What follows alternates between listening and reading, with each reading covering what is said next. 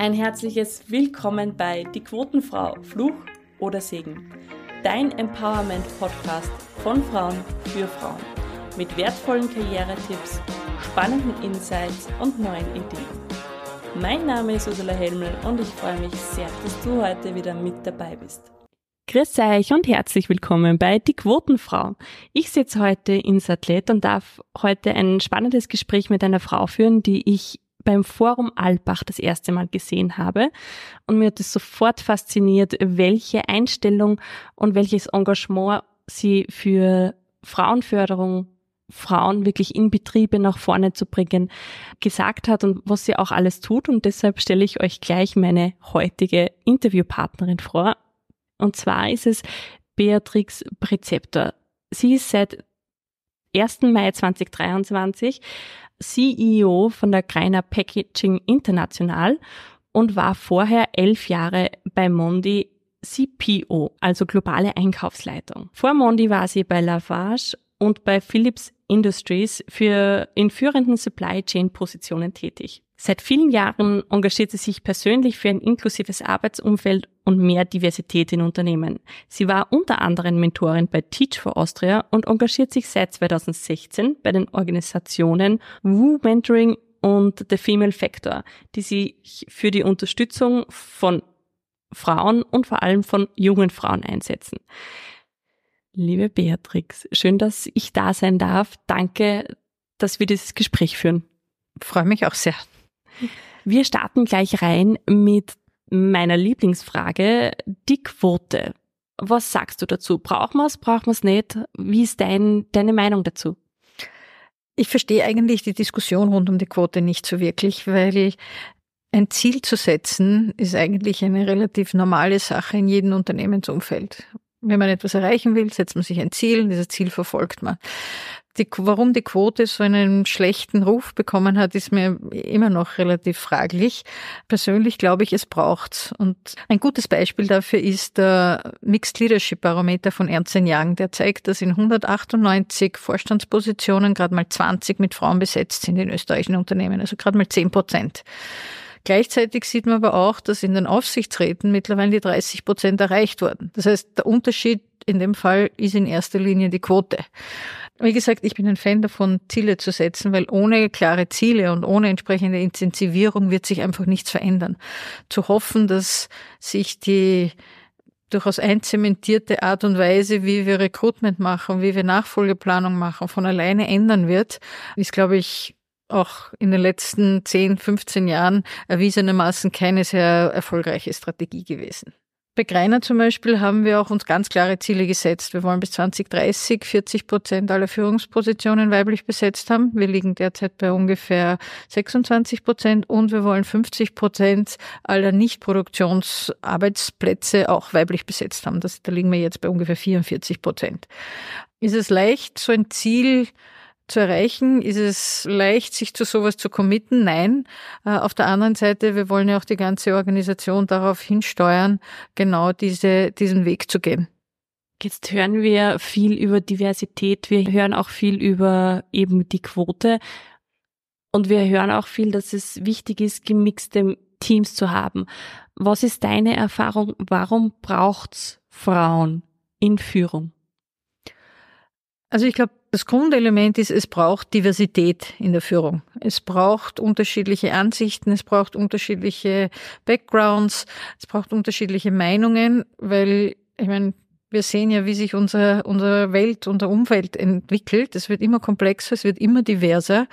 Das heißt, wir können es uns eigentlich, egal ob gesellschaftlich oder wirtschaftlich, gar nicht leisten, einen Monoblick auf diese Herausforderungen zu haben. Jetzt kann man natürlich sagen, warum reden wir dann immer nur über die Frauenquote oder Gleichstellung zwischen den Geschlechtern? Ich glaube, es ist einfach der leichteste Hebel, den wir unter Anführungszeichen haben. Und wenn wir diesen Diversitätsaspekt für Frauen Männer lösen, dann haben wir den für viele andere Bereiche sehr wohl auch gelöst. Da kommt das Thema Inklusion herein. Und ich denke, erstens gibt es viele gute Beispiele, wo es funktioniert. Es gibt viele Maßnahmen, die wir kennen, die unterschiedliche Unternehmen gesetzt haben, um eben Frauenförderung zu, zu betreiben. Oder das Frauenförderung klingt irgendwie so, Frauen brauchen Förderung, das stimmt nicht, sondern gezielt das Fördern von anderen Entscheidungen im Recruitment-Prozess und im, und im Besetzungsprozess.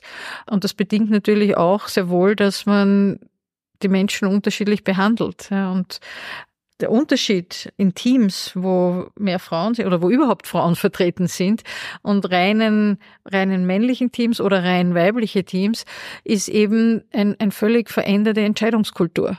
Und ähm, darauf kommt es eigentlich am Ende des Tages an.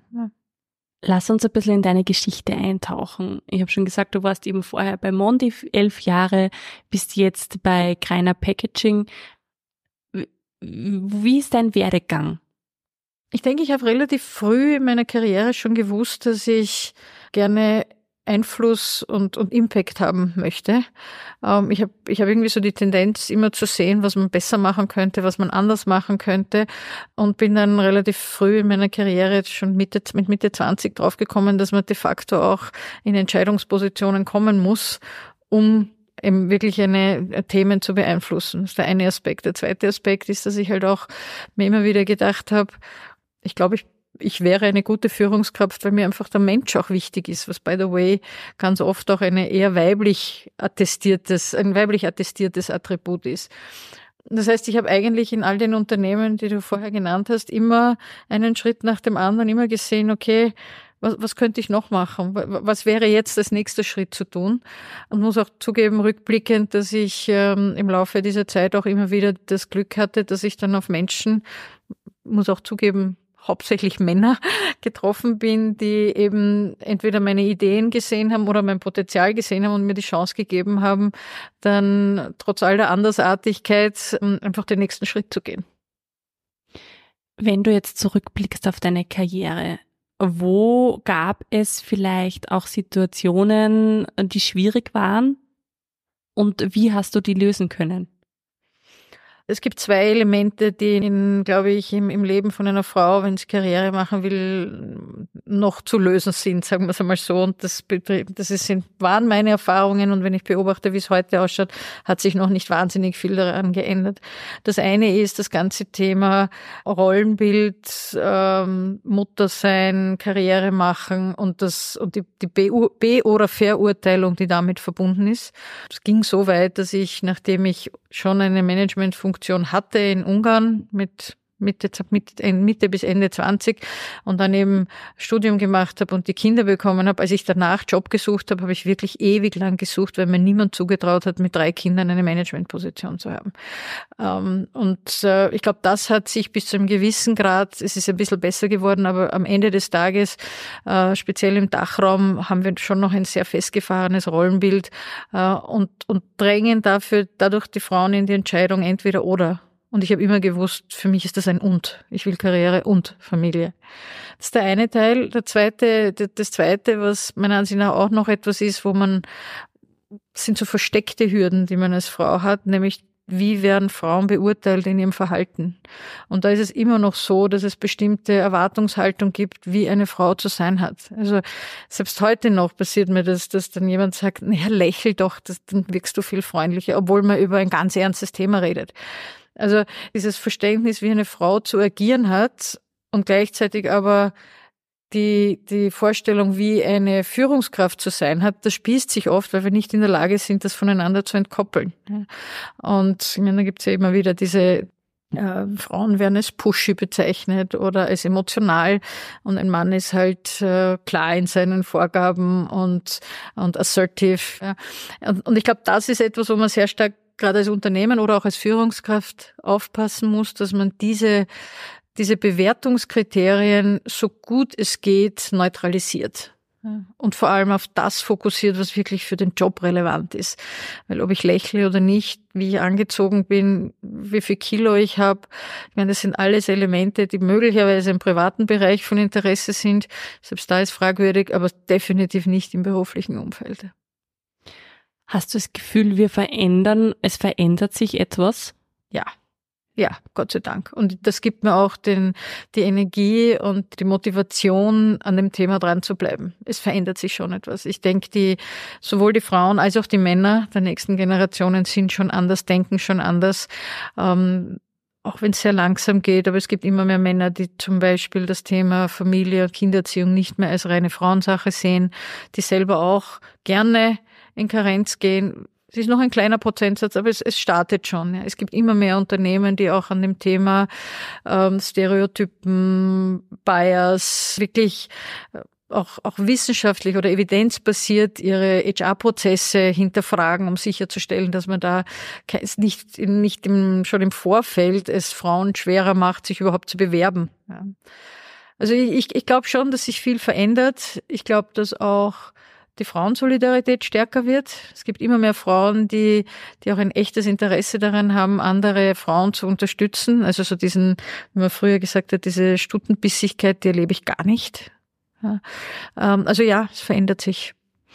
Ich würde gerne eine provokante Frage stellen, weil das gerade bei mir aufpoppt. Vor kurzem habe ich ein Gespräch geführt, wo wir einfach auch gesprochen haben über Female Empowerment, über das, dass Frauen in Führungsrollen kommen. Und dann hat mein Gegenüber zu mir gesagt, naja, aber wenn wir uns ehrlich sind, wir in Europa sind eine Bubble.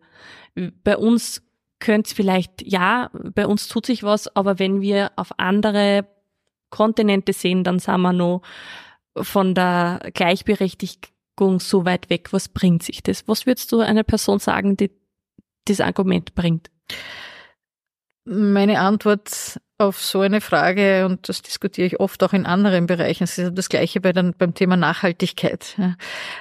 Ich glaube, jeder von uns hat die Aufgabe und die Verpflichtung, sich auf das zu fokussieren, was in, im eigenen Einflussbereich ist. Wenn es mir ein Anliegen ist, größer oder außerhalb von Europa einen Einfluss zu nehmen, da muss ich mir überlegen, wie ich das kann, sei es in der Wahl des Unternehmens, sei es in der Wahl dessen, was ich, was ich treiben möchte, wo ich mich, wo ich mich engagieren will. Aber und, und natürlich sind die Themen woanders darf gar nicht drüber nachdenken, wie Frauen teilweise im Mittleren Osten behandelt werden oder welche Themen es im, im Thema Rassismus in, der, in, in den Vereinigten Staaten zum Beispiel gibt, unterschiedlichen Ethnien, wie die behandelt werden.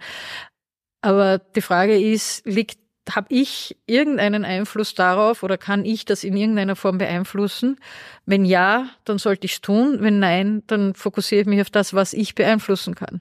Und ich habe für mich persönlich entschieden, dass mein Einflussbereich darin liegt, dass ich eben zum Beispiel sehr viel mit jungen Frauen arbeite, weil ich, weil ich einfach auch für mich selber rückblickend mir denke, wenn ich in jungen Jahren Frauen als Vorbild gehabt hätte, die mir ab und zu mal gesagt hätten, du pass auf oder ist völlig normal, wie du dich fühlst, was auch immer, ja, dann hätte mir das einfach auch ein bisschen mehr Self-Confidence gegeben, selbst ähm, Stärke und, und, und Selbstvertrauen. Äh, und da glaube ich halt einfach, dass man, das, das ist mein Einflussbereich, wie ich der Sache dienen kann im Rahmen dessen, was mir möglich ist. Stellen wir uns vor, so eine junge, engagierte Frau kommt zu dir, vielleicht sogar äh, in dein Unternehmen. Was erwartet sie bei Greiner? Oder wie unterstützt du junge Frauen bei euch im Unternehmen? Also ich, ich bin noch nicht lang genug da, um jetzt wirklich eine Historie zu haben. Ich kann nur aus dem aus meinem vergangenen Job sprechen, wie ich es da gemacht habe und sagen, wie ich es mir vorstelle hier für die Zukunft. Aber ich denke, das eine ist einmal wirklich eine Kultur schaffen, wo man hinhört, was Menschen und in dem speziellen Fall Frauen brauchen, um wirklich ihren Weg zu gehen. Und das fängt eben an von simplen Gesprächen, bei Monde sind oft junge Frauen zu mir gekommen, die einfach nur mit mir drüber reden wollten, dass sie eben jetzt gerade schwanger sind oder am, am Scheideweg stehen und einfach wissen wollten, wie ist das, wie, wie macht man das, wenn man beides will? Wie gehe ich mit den unterschiedlichen Erwartungshaltungen um? Also wirklich einmal dieses Zuhören und einen sicheren Platz zum Austausch bieten. Aber auch ganz gezielt Maßnahmen setzen, wie man auf unterschiedliche Notwendigkeiten in der Förderung und Forderung äh, eingeht. Weil es ist nun mal so, dass nicht alle Menschen gleich sind. Und es ist nun mal so, dass Frauen anders sozialisiert sind als Männer. Äh, es ist auch nun, so, äh, nun mal so, dass, dass Frauen eher ein davon angezogen werden und dort ihr Bestes geben können, wenn sie, wenn das Umfeld passt, wenn sie persönliche Anerkennung erfahren, wenn sie Vertrauen haben, während Männer auf das weniger Wert legen, für die ist oft, und das sind Stereotypen, bin ich mir völlig bewusst, aber ich meine, da gibt es ja auch äh, äh, Evidenz dahinter, dass eben bestimmte Charaktereigenschaften tendenziell eher männlich oder tendenziell eher weiblich sind. Äh, Männer sind eben zum Beispiel sehr, sehr wettbewerbsorientiert. Ja. Und ich meine, das schließt auch ein bisschen den Kreis zu dem, warum, warum äh, oder was ist der Mehrwert von gemischten Teams, weil man eben genau das dann abbilden kann. Wie risikoavers, wie risikoaffin ist ein Mann oder eine Frau. Und das zu fördern, gerade für junge Frauen und ihnen auch die, das Selbstvertrauen zu geben, dass sie so wie sie sind, einen Mehrwert bringen und dass das gut und wichtig und wertvoll ist, bei allem Notwendigkeit trotzdem Rest selbst reflektiert zu bleiben. Das ist das, äh, wofür ich stehe und wofür ich auch gerne äh, hier bei, Greiner ähm, und meine Unterstützung geben werde. Was fasziniert dich an deinem jetzigen, also was fasziniert dich bei Greiner? Was, warum hast du gesagt, ja, diese Herausforderung nehme ich an? Oh, da gibt's mehrere. Ähm, also das eine ist einmal sicher das Unternehmen selbst. Es ist ein Familienunternehmen mit mehr als 150 Jahren Erfahrung. Und dieses Unternehmen denkt in Generationen, nicht in Quartalen. Und das ist, das, das, das hat mich einfach fasziniert, weil viele der Themen, die die uns in den nächsten Jahren beschäftigen werden, die kann man nicht in einem Quartal, nicht einmal in einem Jahr lösen. Das heißt, da muss man längerfristig denken. Natürlich bei aller Notwendigkeit, äh, Performance ständig zu verbessern, aber es geht halt auch wirklich darum, langfristige Entscheidungen zu treffen und, und, und in diese Richtung hinzuarbeiten. Das Zweite ist, es hat eine wirklich ausgesprochen beispielhafte Kultur der Wertschätzung. Also es ist nicht nur so, dass gesagt wird, der Mensch zählt, es, man fühlt das auch, wenn man hier ist. Ich habe ein, super Team vorgefunden mit, mit teilweise Leuten, die schon seit mehreren Jahrzehnten beim Unternehmen sind und das sagt ja auch sehr, sehr viel aus. Ja. Und dann natürlich die Aufgabe. Einerseits die, die Rolle selbst, als CEO hat man einen unglaublichen Gestaltungsspielraum, aber andererseits auch Teil der Lösung zu sein, wenn es um Kunststoffverpackung geht und, und sicherzustellen, dass wir dass wir unseren Beitrag leisten äh, als Unternehmen mit unseren Produkten, mit, mit den Partnern in der Wertschöpfungskette, um einen positiven Beitrag für die Umwelt und für eine, für eine Welt zu, zu leisten, die auch noch in Zukunft lebenswert ist. Jetzt haben wir schon ein bisschen was gesprochen, auch als was du, was deine Position ist. Gibt es für dich noch Momente, wo du Selbstzweifel hast? Immer wieder. Immer wieder gibt's die. Und ich, ich, glaube, es ist auch gut. Ja, ich glaube, es gibt, äh, es gibt eine ganze Menge Beispiele, was passiert, wenn, wenn Selbstreflexion völlig verloren geht und wenn, und Selbstzweifel ist ein Teil der Selbstreflexion. Ich glaube, was wichtig ist, ist, dass man lernt, mit diesen Selbstzweifeln umzugehen und dass man die dann auch richtig kanalisiert, dass man einerseits sich Menschen sucht, wo man hingehen kann und einfach sagen kann, ich bin jetzt gerade total unsicher, was ich tun soll oder ich habe jetzt da glaube ich einen Bock geschossen, lass uns drüber reden. Das muss natürlich das immer wieder mit diesem Safe Space. Und gleichzeitig glaube ich, aber muss man auch mit sich selber arbeiten und sich dann immer wieder runterholen, wenn man so dann so diese Schnappatmung bekommt, mein Gott, ich, ich krieg das alles nicht hin, dass man dann zurückgeht und sagt, warum genau? Wie oft hast du so eine Situation schon erlebt und überlebt? Und was waren deine, was waren deine Strategien? Ja, worauf kannst du zurückgreifen, was schon erfolgreich war? Also ich muss ganz ehrlich sagen, Manchmal denke ich mir, es wäre natürlich schön, völlig selbstzweifelfrei zu sein. Äh, andererseits glaube ich auch, dass das dann ein, dass da das große Risiko besteht, dass man dann abgehoben und überheblich wird. Und noch mehr Menschen, die abgehoben und überheblich sind, brauchen wir definitiv nicht. Würdest du sagen, das ist eine sehr äh, unter Anführungszeichen weibliche Eigenschaft, diese Selbstzweifel, oder vielmehr, dass man auf die Selbstzweifel hört? Ich denke, da sind wir wieder bei der Sozialisierung. Ich glaube schon, dass Frauen von klein auf auch dazu erzogen werden, ihre Empathie auszuleben und immer ein Gefühl zu haben, wie, wie komme ich jetzt beim anderen an, wie wirkt das, was ich tue auf die anderen, ist das eh in Ordnung? Das heißt, das ist irgendwie Teil dessen, was wir von klein auf mitbekommen. Also so gesehen ja. Aber wie gesagt, ich glaube auch, ich meine, das hat Positives und Negatives, wie ich gerade gesagt habe. Ich meine, es hat auch zu viel Selbstvertrauen, hat auch, oder viel Selbstvertrauen hat auch positive und negative Seiten. Am Ende des Tages geht es darum zu erkennen, wann, wann habe ich gesunde Selbstzweifel und wann habe ich destruktive Selbstzweifel. Was würdest du jetzt einer Frau raten, die sagt, ja, sie möchte, so wie du sagst, Impact schaffen, hat aber keine Ahnung, wie sie das in ihrem Karriereweg oder welche Zwischenziele sie da zu erreichen hat. Gibt es da eine Formel? Hast du deine Karriere geplant oder wie bist du es angegangen? Ich habe es überhaupt nicht geplant. Das ist einfach immer Schritt für Schritt gegangen. Aber das ist meine Lösung gewesen. Ja, es kann natürlich, es gibt unterschiedliche, es gibt auch viele unterschiedliche Frauentypen. Ich glaube, was, was wirklich wichtig ist, ist, dass man sich überlegt, äh, oder dass Frau sich überlegt, in welchem Umfeld möchte ich arbeiten und was möchte ich bewirken. Und ich glaube, wenn man das einmal für sich erkannt hat, dann kann man, dann sieht man dann auch auf einmal die Chancen, die sich ergeben. Und ich glaube, was auch wichtig ist, ist, dass man nicht, dass man sich nicht einschränken lässt von dem, was andere glauben, was man können darf oder was man kann. Ich glaube, man muss einen, eine Balance finden zwischen dem, was man, was man glaubt, selbst erreichen zu können und das muss man natürlich schrittweise machen, weil wenn jetzt jemand mit 25 kommt und sagt, ich möchte CEO von einem Unternehmen mit einer, keine Ahnung, zwei Milliarden Umsatz machen, dann ist das eine schöne Ambition, aber da braucht es halt ein bisschen was dazwischen.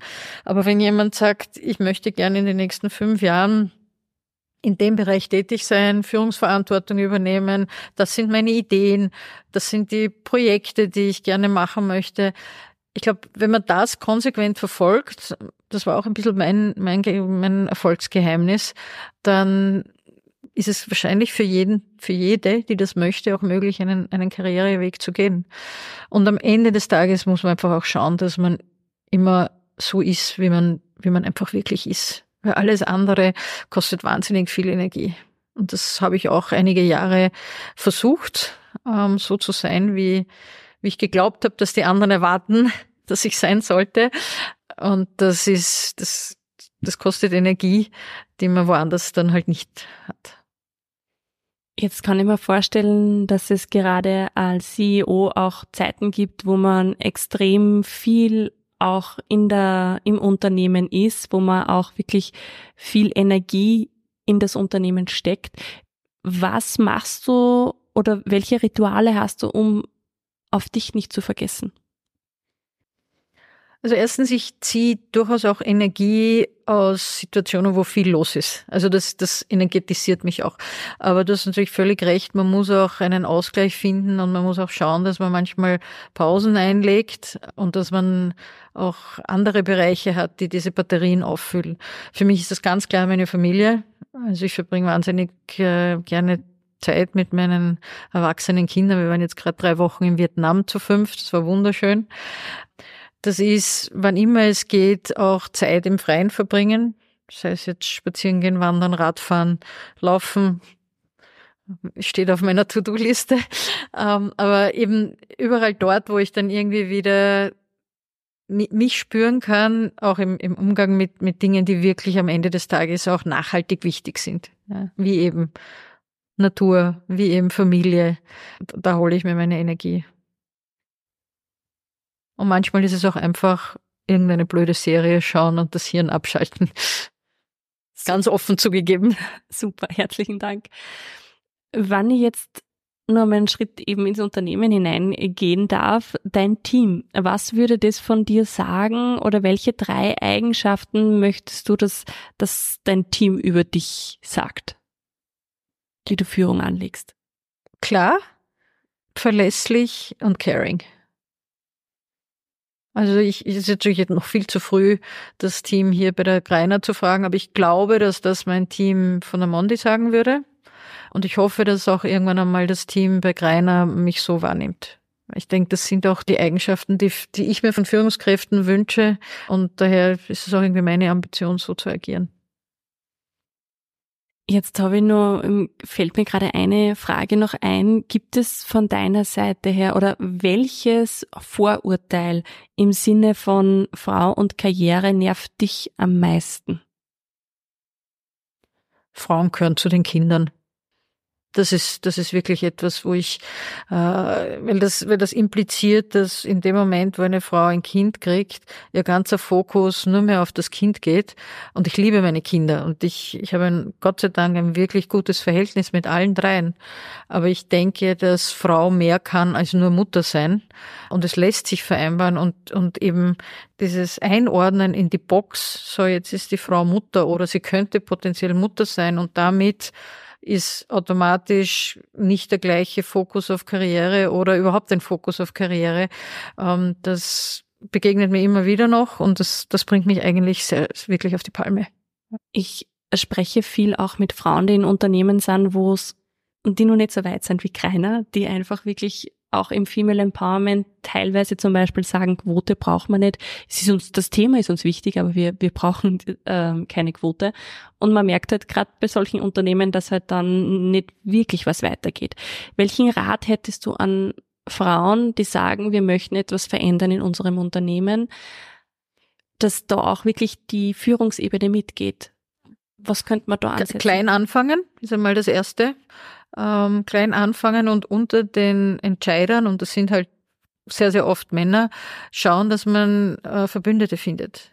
Weil also ich habe auch die Erfahrung gemacht, wenn, und das ist ganz egal, ob Frauen oder Männer, wenn, wenn Personen mit dem Thema nichts anfangen können, weil sie einfach das Problem gar nicht erkannt haben, dann muss man zuerst einmal Bewusstsein schaffen dafür, dass etwas nicht in Ordnung ist und dass man etwas, dass etwas zu ändern ist. Und das kann man am besten, indem man den, den Mehrwert oder den Schmerzpunkt äh, irgendwie darstellt. Und das geht auch am besten im, in, in Einzelgesprächen. Und eigentlich alles, sowohl bei der Mondi als auch hier bei der Greiner, hat klein angefangen. Und das ist dann ein bisschen wie ein Schneeballprinzip. Denn am Anfang hat man kleine Aktionen in, in unterschiedlichen Werken. Es formiert sich ein kleiner Kreis an Frauen, die was tun wollen. Und damit gibt es eine, eine oder auch eine so wie bei der Monde auch so ein, ein, eine Arbeitsgruppe oder ein Diversitätsteam, die einfach die Themen transparenter machen, die, die auch eine gewisse Sichtbarkeit von dem, was wir erreichen wollen, wie wir es erreichen wollen, erarbeitet.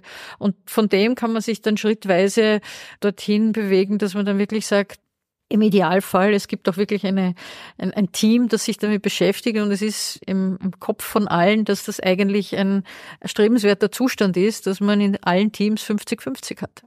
Ist es leicht? Nein. Wir wissen alle, wie schwer das ist, ähm, gute Arbeitskräfte und gute Führungskräfte zu finden. Allerdings muss ich auch sagen, da, spätestens da schließt sich der Business Case, weil wenn ich immer nur in einem gleichen 50 Prozent Topf suche, werde ich wahrscheinlich weniger Chance finden, auf die, die, die richtigen oder die besten Köpfe zu finden, als wenn ich mir 100 Prozent der, der Population anschaue. Wir sind schon fast am Ende dieser Folge angelangt. Am Schluss habe ich so ein kleines Blitzlicht. Ist das in Ordnung für dich? Gern. Super. Darum braucht es mehr Frauen auf, an den Entscheidungstischen dieser Welt. Weil wir Rollenmodelle brauchen, einerseits, und weil wir nur dann wirklich etwas ändern können, wenn in den Entscheidungspositionen eben entsprechend äh, Vorreiterinnen auch vorhanden sind. Diese Frage hätte ich mir gern schon früher gestellt. Was kann ich tun, um die Situation zu verbessern? Deshalb wird die Zukunft wundervoll? Weil sich die Menschheit einfach immer eine Lösung gefunden hat, um die Herausforderungen zu meistern. Wie gehst du mit Kritik um? Ui. Also die, mein, mein Default-Modus ist es einmal persönlich zu nehmen. Aber ich habe gelernt, die Kritik dann zu analysieren und zu sagen, ist es wirklich etwas, was mit mir zu tun hat? Ist es etwas, was mich weiterbringt? Ist es berechtigt? Wenn das alles Ja ist, dann nehme ich Kritik ernst. Wenn eine der Antworten Nein ist, dann ausblenden. Darauf bist du richtig stolz darauf, was ich bei der Mondi äh, hinterlassen habe als Erbe im Hinblick auf Diversität und Inclusion. Dort ist mittlerweile eine, ein ganzes Team etabliert. Es gibt klare Ziele. Es gibt ein ganz tolles Frauennetzwerk. Und das ist auch ein bisschen für mich jetzt das Benchmark, was wir bei Greiner erreichen, hoffentlich. Welche Begegnung hat dein Leben verändert? Wahrscheinlich die Begegnung mit meinem Mann in sehr jungen Jahren. Ich kenne ihn seit ich 16 bin. Das ist irgendwie so der rote Faden in meinem Leben und sicherlich oder ganz sicher meine Kinder. Also die, die Selbstsicherheit und das Selbstvertrauen, das ich durch die, durch meine Kinder und durch das Lernen mit ihnen gewonnen habe, sind die größten Kritiker und gleichzeitig die größten Fans, ist wahrscheinlich, die mich sehr geprägt. Ja. Was bedeutet Menschsein für dich? Zu spüren, zu spüren, wie es anderen rundherum geht, zu spüren, dass man einen positiven Einfluss oder, ein, oder etwas Positives bewirkt für das Umfeld. Äh, einfach spüren, sich, sich immer wieder zu spüren und andere zu spüren. Liebe Beatrix, vielen Dank für diesen wundervollen, sympathischen und ehrlichen Austausch. Danke dir, liebe Zuhörerin, lieber Zuhörer, dass du bis zum Schluss dabei warst und die letzten Worte dieser Folge gehören dir. Danke vielmals für die Möglichkeit und ich kann nur allen Frauen einen kleinen Tipp mitgeben. Seid ihr selbst und seid stolz darauf. Danke, dass du bis zum Schluss mit dabei warst. Falls dir die Folge gefallen hat, freue ich mich natürlich, wenn du sie weiterempfiehlst, wenn du sie teilst, wenn du sie bewertest. Und am meisten freue ich mich darauf, dich als Zuhörer in beim nächsten Mal wieder begrüßen zu dürfen.